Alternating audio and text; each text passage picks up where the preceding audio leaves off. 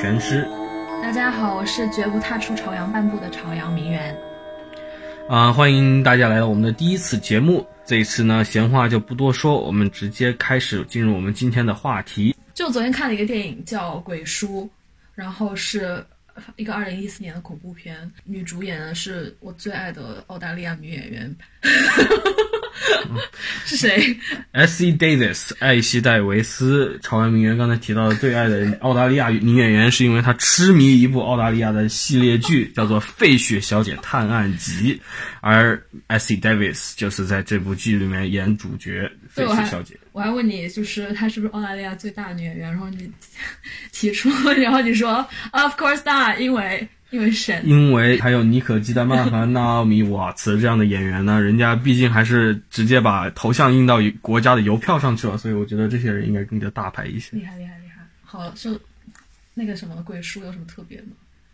呃，这部鬼书呢，大家可以在豆瓣上面查一下，是一部二零一四年的电影，导演是女导演 Jennifer Kent Jennifer Kent。呃，这部电影特别的地方呢，其实说它是开启所谓的 Horror Renaissance 恐怖片文艺复兴的第一部作品，也不为过。为什么？我因为我看豆瓣上有很多人说，就是这个电影是什么表现主义恐怖。他说什么叫表现主义恐怖？因为我看这个电影就是，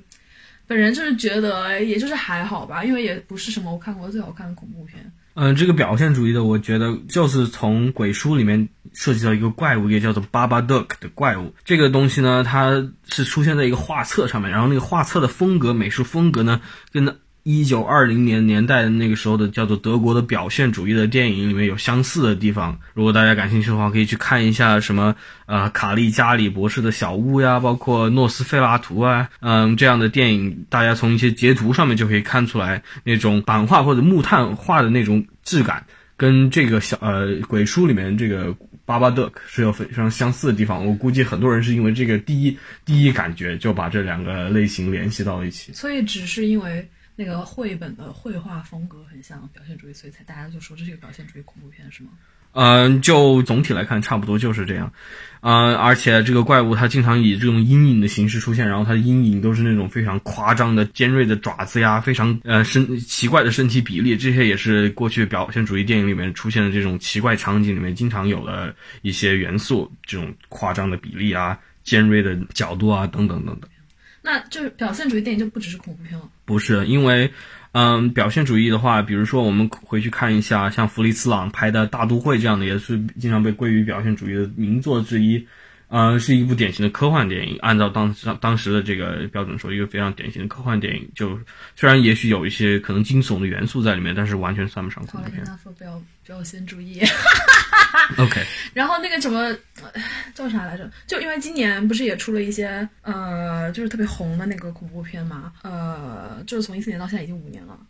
然后期间，好了，今年就是有那个《仲夏夜惊魂》，大家不是都很喜欢吗？然后我一开始对这个感兴趣，是因为我看到大家说，哈，这是因为是一群 PhD 学生，然后去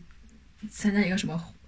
田野调查还是什么吧，然后结果被卷入了可怕的未知事件。然后我想说，我倒要看看 PhD 学生啊，能怎么拍恐怖片呢？这个倒是啊，PhD 学生。是不是 PhD 学生真的无所谓，因为这是一个恐怖片的一个经常的出现的套路，就是一群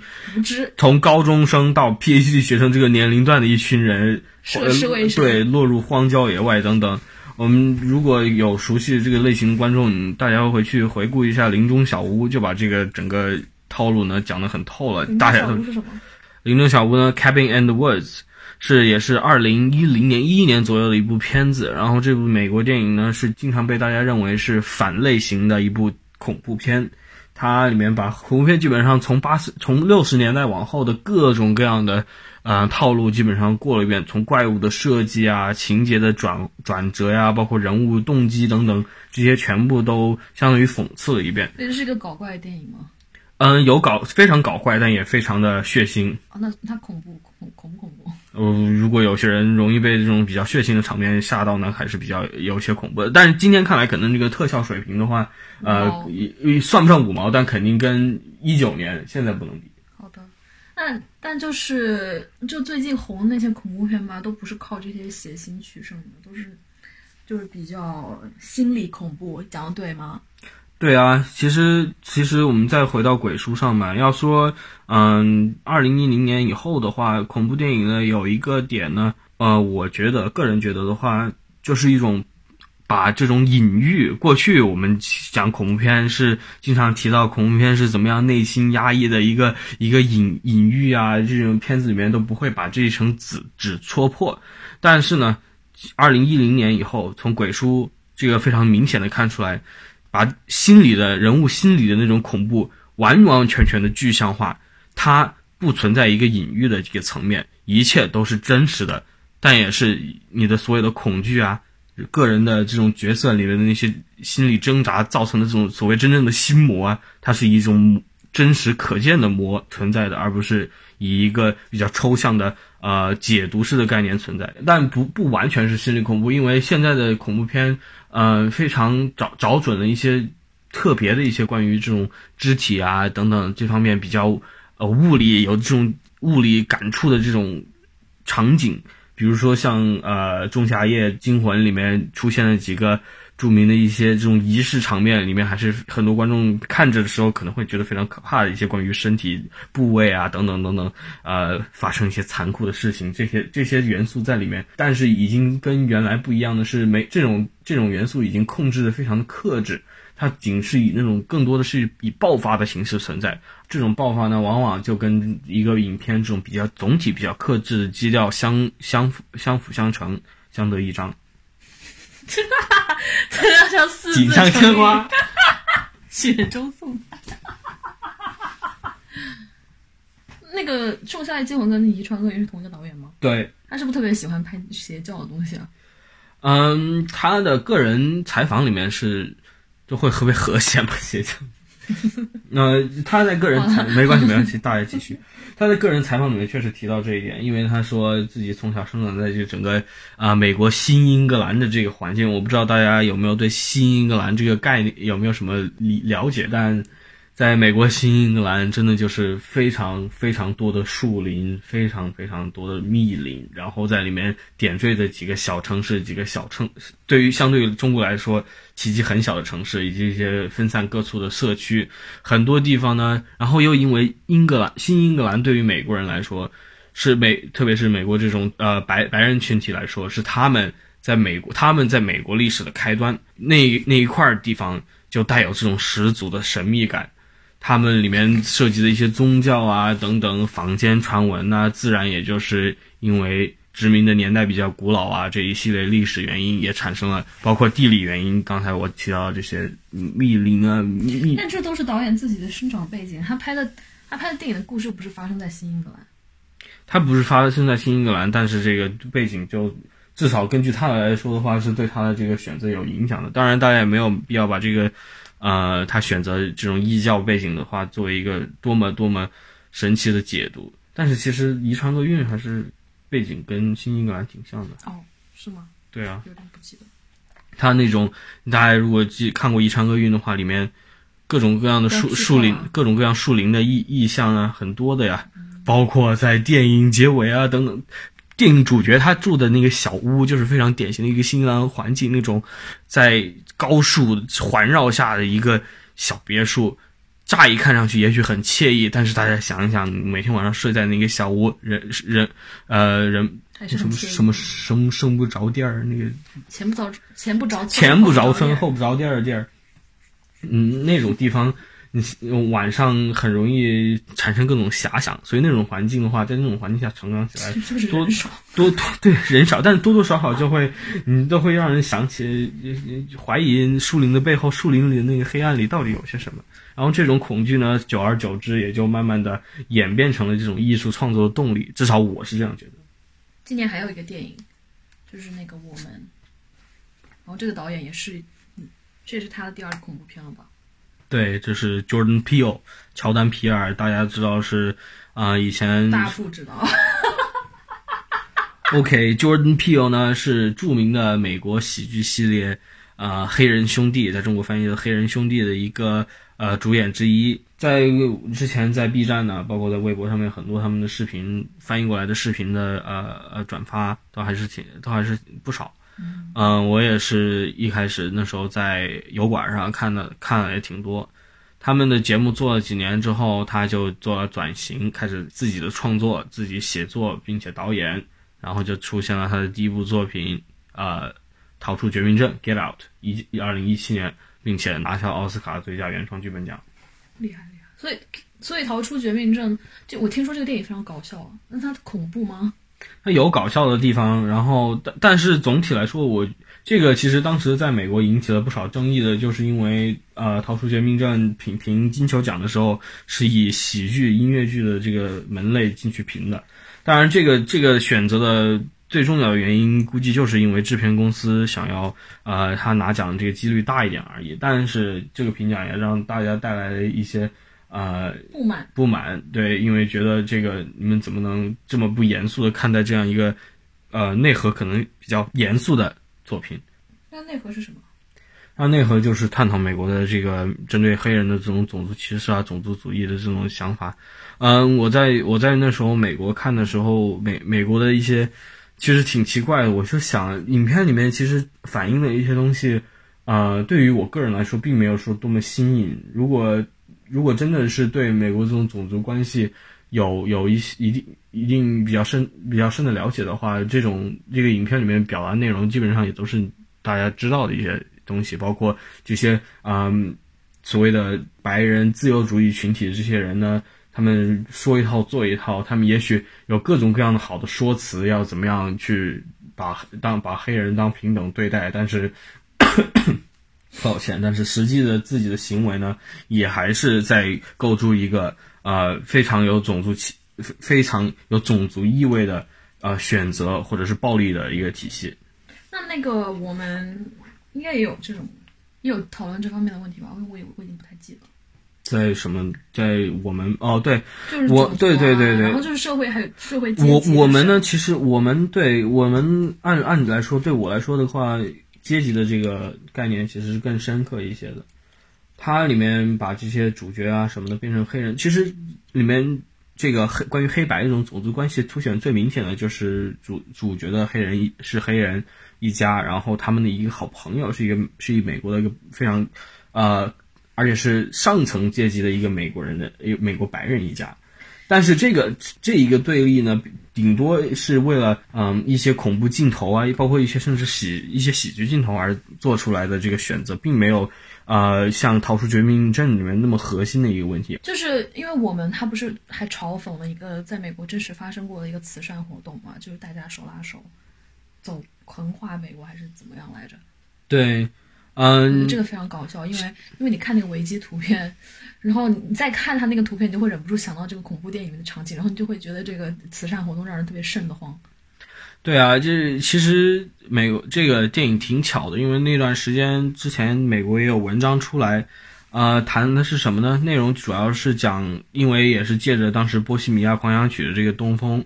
大家在呃讨论关于。波西米亚狂想曲结尾处高潮处的那个大超大型音乐会，无数音乐巨星前来参与的这场音乐会，作为一个慈善音乐会，究竟是怎么样的一个情况？结果发现呢，这个慈善音乐会并没有多么慈善，并没有真正的帮助谁谁谁，更多的还只是让背后的这个资本势力呢，呃，运作了一番而已。所以整个八十年代这种类似的慈善活动，多多少少都有这样的色彩。嗯，这个片子的话也有意无意的把这个带了进去。对于可能对于乔丹皮尔来说，他成长的时候，这个整个活动对他印象很深刻。而且我估计对于他来讲的话，在长大之后，这个活动可能就像一个虚无缥缈的梦一样，就有点非常虚幻的感觉。毕竟它发虽然发生了，但是并没有带来任何东西。所以对于他来说，也许这个片子就是相当于把整个历史。反过来看了一下，翻过来看了一下，看一下，也许在另外一个情况下，这个历史一个非常甚至奇幻的一个奇幻恐怖的一个方式呈现出来会是怎么样的？还有一个电影就是，应该有有在中国上映吧？那个《寂静之地》。对对。他是不是要拍第二部？对啊，第二部二零二零年就要出，嗯，然后这个片子在美国红呢，主要是其实是因为导演跟女主角，也就是男主角跟女主角。约翰克拉辛斯基和艾米丽布朗特这对夫妻档啊，男主角是他呀？对啊，男主角不是 Ryan Reynolds，不是男男主角，你大家如果你们看过呃美美剧《The Office》办公室的话，就会认识这位男主角。男主角毫无存在感，因为我只记得女主角，就是女主角特别英勇，然后还保护保护她小孩什么的。男主角干什么？是不是很早就被怪物吃了？这个我就不给大家剧透了。哦，对我剧透了，没关系，没关系啊，不知道男主角发生了什么，也不知道女主角发生了什么。好吧。呃，但是这个片子还是有第二部的，也因为第一部里面的剧情转折呢，第二美国观众也是非常期待，想知道第二部里面究竟会出现什么样的新花样。我觉得第一部是都已经拍完了，是吗？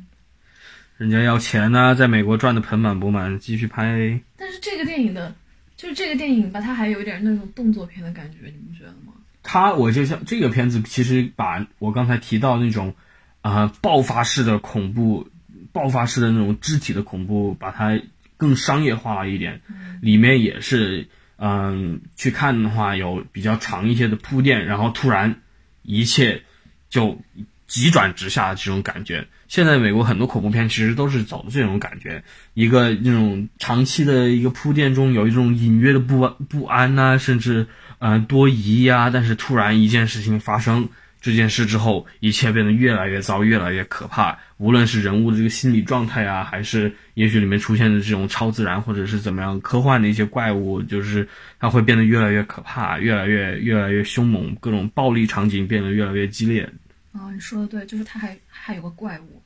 就是商业化，这个我觉得说的很对。因为像《仲夏夜惊魂》呢，它一点都不商业化，它还那么长。然后就是每一件事情的发生，你都会觉得就好像是在真实生活中发生的一样，因为它的节奏就是很不电影，非常缓慢。这个就是我喜欢《仲夏夜》的一个原因之一，他真的把自己投入到了那种仪式感里面，而这种仪式感不是大家在微博上面看到的那种所谓的什么什么仪式感，那就是真的。大家去想想你们参加过的那一个一个无聊的婚礼和一个一个的学校或者公司的会议。那种仪式感让你坐在那里不知道怎么不知道怎么样，然后里面还在电影里面呢就多带了一点元素，也许你就会被选中上台的那种恐惧感。讲的大家都不想看了，还是看一下的。有时候大家需要这种真的一点深入骨髓的打击，然后这种看这种电影呢，还是要多呃多留多留心一些，不能边吐槽边看弹幕边看，这样的话。对整个观影体验还是非常有影响的。像我就是边玩消消乐边看，我觉得还挺好的，因为就是玩着玩着，然后电影就结束了。因为如果我没玩消消乐的话，我觉得这电影真的是熬不过去。嗯，大家还是尽量不要消消乐。呃，我觉如果有条件的话，找一个大一点的电视呢，呃，给自己创造一个比较严苛的观影条件，这样的话对总体的观影，呃，还是有帮助的。然后之前提到的，呃，除了《寂静之地》以外，另外一部恐怖片叫做。克洛佛科洛佛道十号 Ten Clover Lane，这个是克洛佛宇宙系列当中的一部。这部电影的话，也是其实我觉得是寂静之地的一个先驱。它也是把几个那种啊普通常规的怪物啊，包括怪物类型片，包括惊悚片的元素，然后跟科幻的元素杂糅的比较好的一部作品。大家也可以有机会去瞧一瞧。就是这些恐怖片都是原创剧本吗？还是都是什么小说改编的？寂静之地和十克洛弗十号应该都是原创剧本。克洛弗十号一开始其实是一个完全不一样的故事。克洛弗十号的故事跟克洛佛宇宙一开始是没有完任何关系的。这个是纯粹是一个电影呃制片方的一个决定，觉得诶这个故事我们可以套在这个电影宇宙里面，于是给它进行了修改。呃，像寂静之地其实也也可以走那个路线。如果嗯把里面的怪物一些等等设定啊修改一下，它也许也成为了克洛弗宇宙中的一部分。但是没有这样做。哦，说到那个小说改编，今年不是还上了一个《小丑回魂》吗？就是它的第一部，我觉得还是呃挺好看的。然后第二部就变得非常的冗长。啊，对，第二部的片长达到令人炸舌的两小时五十分钟。我觉得这这种片长的话，像过去超级经典的类似于《闪灵》这样的片子都没有达到这个长度。确实，导演呃真的是令人发指，信心爆棚啊！就是他要是什么史诗巨作也就算了，关键是，他就是他拍的那种有一种流水账的感觉，就拍出了一个电视剧的节奏，你不觉得吗？就是每个人物的故事，他都跟你一个一个讲过来，就感觉一点节奏都没有，就是像一个拼贴画一样给你拼在一起。不仅是这样呢，其实这个片子《小丑回魂》的小说在九十年代翻拍过一个电视电影。这个电视电影也是这样一个分上下集，上集全部是孩子们的故事，下集就是成人后的孩子们的故事。成人后的孩子们是什么？这些成人的故事。结果在《小丑回魂》第二部的时候呢，现在二零一九年《小丑回魂》第二部的时候呢，成人故事里面穿插了不少孩子们的故事。其实都让人有些奇怪，为什么这些故事在第一部里面没有讲？为什么有些甚至比较重要的信息，个别人物的一些啊，有关这些人物的一些比较深深深刻的个人信息，它竟然都只留在第二部，纯粹是为了一些剧情或者别的地方的考量来把这些东西塞进来？我觉得是呃非常错误的一个选择，在剧本的这个写创作上，跟第一部的整个风格啊方式都其实挺脱节的，外加这些孩子们。拍第二部的时候都长大了不少，所以看起来那些画面都很奇怪，因为他们要用到数码的这个呃减龄的一些技术，然后那些孩子看上去跟原来一样。真的吗？对啊，像像有一个场景呢，是那群孩子现在在《小丑回魂》不不剧透，《小丑回魂二》里面，大家这些孩子聚在一个一个地下的呃汇合地。在这个小地方玩儿，然后这些孩子个个自带圣光那种感觉，就是因为数码化处理太强太强了，嗯，完全都看这种圣光的感觉，你就看不清楚他们脸脸脸的轮轮廓。如此处理呢，就是为了掩盖这种减龄技术的痕迹。但我觉得他第二部里面加的那些第一部的背景故事，就我总感觉我已经知道，我已经看过了呀。就我因为我觉得第一部还是很完整的，已经。对啊，所以为什么要加呢？要把小孩的剧情砍到一半，至少半个小时就没了呀。我觉得他是想要让没看过第一部的人也可以直接看第二部。对对，这个是估计是一个考量，可能也有甚至就是跟第一部这些孩子演员这也许的合同上面签了，拍了第二部必须要有多少多少的这个出镜时间吧，也有可能是这样。我觉得他要是三集迷你剧，我就不会对这个有什么意见了。但他因为它是一个电影。所以我就觉得太无聊了。三期迷你剧呢，也是大概大家看完第二集也差不多要弃了。这个后面重复的太多太多了。还有一个电影就是是谁导的？叫《The Witch》。啊，女巫，虽然写的是 V V I T C H，但是其实确实的真的不叫 The Witch，叫做 The Witch。导演呢是啊，今年大热作品《灯塔》的导演。灯塔我没听说过。The Lighthouse。嗯，今天在戛戛纳上面大爆，成为呃年度最佳恐怖片，差不多是上这个档次。嗯，导演是罗伯特·艾格斯 （Robert Eggers）。谁让你讲个英文，讲个中文，谁让你解释了？Cares？对，就是这位导演，他拍的这部这部二零一五年的电影，其实在很多地方二零一六年上映。这部二零一五年的电影呢，也是被认为。作为整个恐怖电影文艺复兴的佼佼者之一，哎，那个女演员谁来着？小女孩。小女孩是安雅·泰勒·乔伊 （Anya Taylor-Joy），即将出现在跳票多年的呃新变种人里面。新变种人。对啊，X 战警宇宙的最真正的福斯的 X 战警宇宙的最后一部将在二零二零年四月份上映。至少只要他不跳不跳票，不再次跳票。那这哎，那个叫什么？因为我自己觉得女巫就特别诡异。对啊，女巫特别诡异。嗯，我是往往没有去看那种豆瓣影评，我我我我知道分不高，但是我也没有那么在意大家具体对这个片子的反应是怎么样的。呃，我还是个人很喜欢的。影片的话，采取了一个非常极端的手段，也就是一种非常啊近乎严苛的还原的感觉。对很多欧美观众，第一个抱怨看完这个片子就是。说话听不懂，因为这些角色采用的都是十七世纪的还原的新英格兰殖民地的口音。这种口音，如果学英学过英语的人在看这部电影的时候，就会觉得非常奇怪。里面一些发音啊，包括说话的方式，那种半古半白的那种感觉，听起来非常的不适应。对，连本人这种英语文学和和研究英语文学的人都也是听不懂他们讲话，就是看字幕都觉得很困难。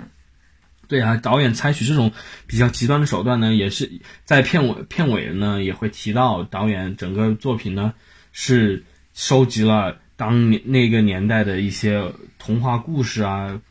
也不能算完全是童话故事，叫做 fairy tale 这种故事的时候，不是 folk tale 吗？导演收集 导演收集的 folk tale，那就那不是民俗故事民俗故事和啊、真正的这个呃女巫各种女巫捕猎事件的这些呃当庭的呃供词啊证人的供词啊整合起来的一样这样一个故事。嗯，我觉得这个片子厉害就厉害在这一点，他把这个历史呢，因为我们现在看上去这种民俗故事啊，包括当时那种历史记录啊，第一眼看上去就知道是在胡说八道，都是因为就是当事人因因为科学的问题，科学没有发没有那种科学概念的问题臆想出来的，呃，各种迫害女性的故事。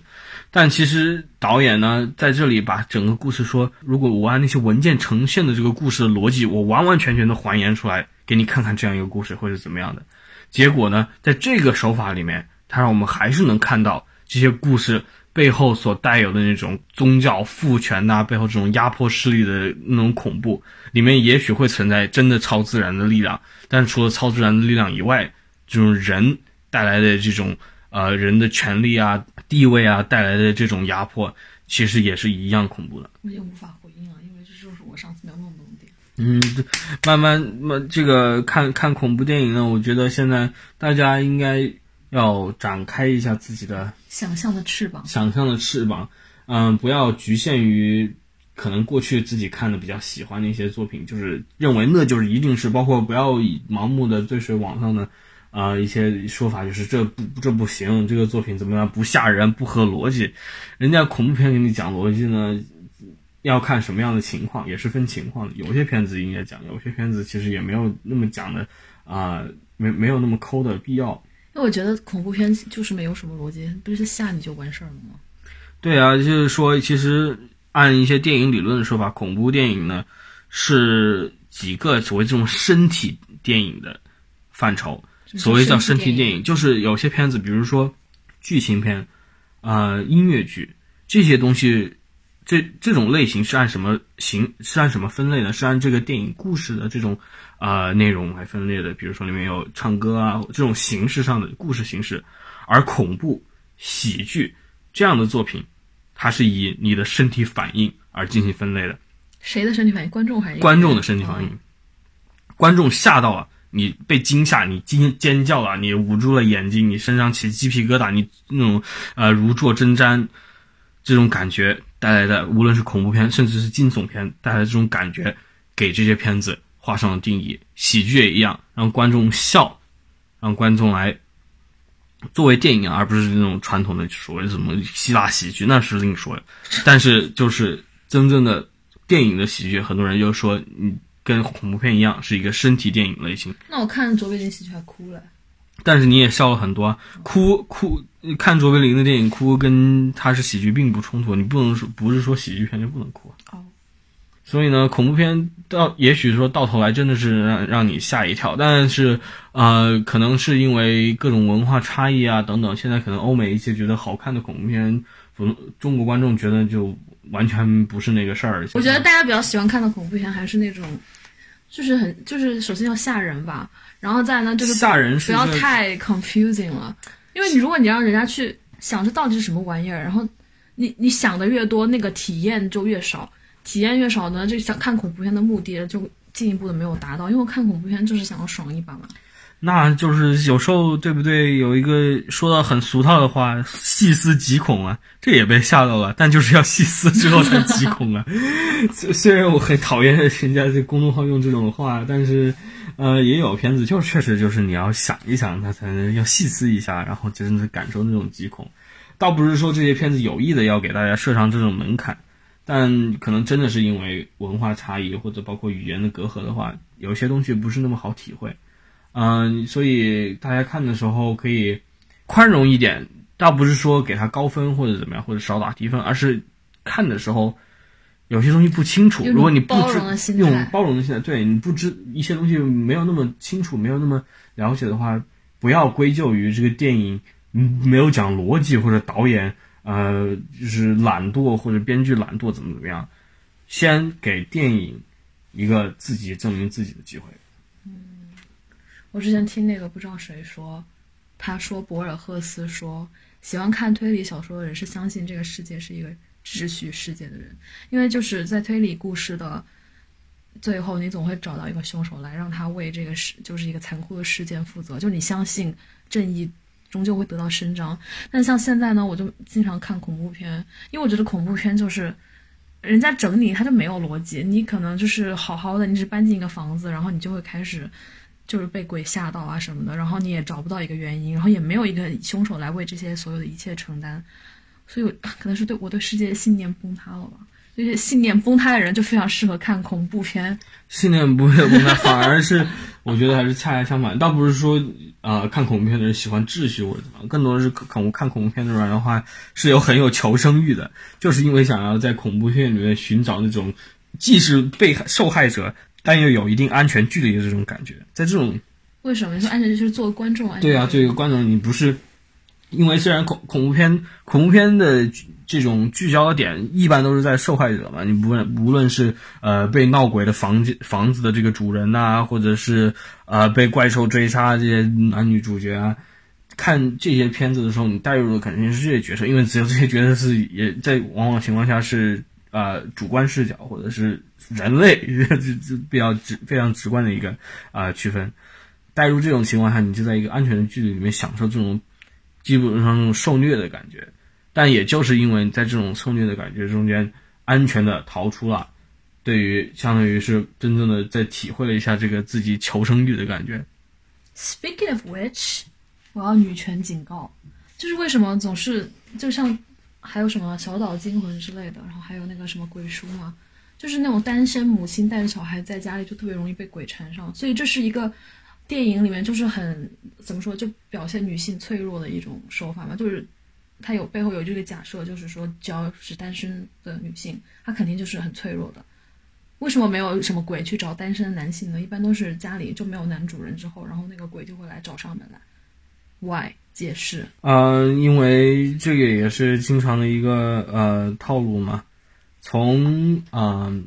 像我们回到七十年代最经典的一些恐怖片，像《罗斯玛丽婴儿》啊，呃，《驱魔人》啊，你们都涉及到这些被孤立的女性，无论是什么样原因吧，被孤立的女性角色。这些角色的话，因为往往女性在社会上处于各种各样的弱势地位的话，是无论是从从阶级压迫来说，还是从这种性别上产呃带来的压迫来说，呃，一直是在这个。啊，最底端的，然后在美国上面更可能包括在中国，也许都是一样。在出现种族问题的话，也是这种少数族裔的女性是非常受压迫的。而女性作为整个全世界的工人阶级的大部分而说啊，呃，反而是得到这样一个这样一个社会存在的这种现状，其实对于大家来说也是很不安的。这种不安往往就是从反映在电影来来说。嗯，过去的电影恐怖片呢，大多都是男性导演。现在包括女性，很多女性导演，包括鬼叔的导演 Jennifer Kent，都是把这些角色这种受受害的感觉呢，也许就是有一种改变的方法呈现了出来。